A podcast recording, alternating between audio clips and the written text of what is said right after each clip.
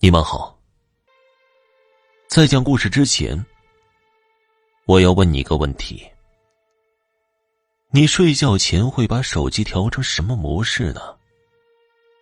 正常、静音、震动、离线，或者说是关机？如果要我回答的话，我会砸烂它。事情的最开始发生在六天前。那天晚上气温很低，大概在十一点左右的时候，我上网结束，就上床睡觉了。我在玩了一会儿手机之后，很快便进入了梦乡。手机被我扔在了床头，是开着的正常的状态。我感觉自己只睡了片刻，就被尖锐的手机铃声吵醒。我迷糊之中就接听了：“喂，哪位啊？”但是我听到的只是手机的听筒一直重复着一句话：“我六天后晚上来吃你。”我六天后晚上来吃你。你大爷的！你有病吧？这么晚打骚扰电话。随后我就挂断了电话。瞟了一下时间，午夜十二点。第二天的晚上，又是十二点。同样的电话，不同的是。我五天后晚上会来吃你。我挂断电话，当时我还想，恶作剧真是过分。第三天晚上，我故意将手机在十二点的时候关机，约莫到了一点开机了，还是那个烦人的电话。我四天后晚上会来吃你。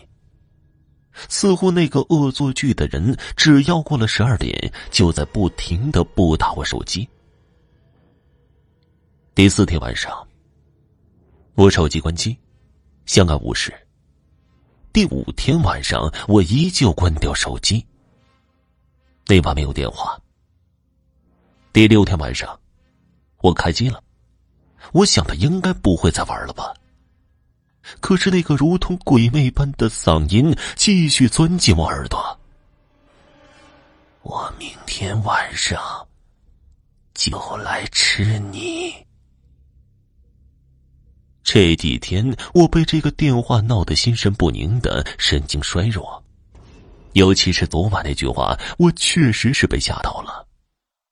不得已，今天我找到了一个做警察的好友，他叫做张琪。我跟他说明情况之后，他指着我的黑眼圈大笑。今晚我跟你回家陪你睡，管他是人是鬼，我都要拿下他。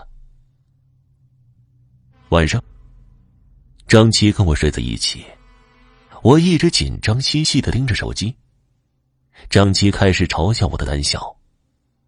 不一会儿，他就呼呼大睡了。终于到了十二点了，手机没有任何的声响。我长叹了一口气，也钻进被窝睡觉。不知道睡了多久，我被一个噩梦给惊醒了。我起身擦擦额头的汗，看了看手机，没有异常。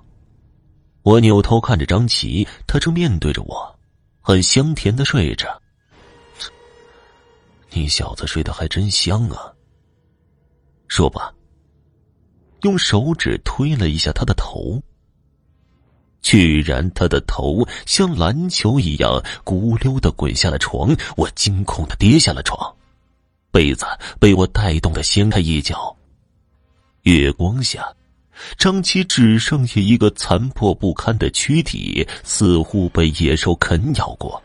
突然，熟悉的手机铃声响起刺耳的铃声和刺眼的手机灯光布满了寂静而黑暗的房间击打着我的神经。我颤颤巍巍的伸手去接听。我六天后晚上来吃你。我六天后晚上会来吃你。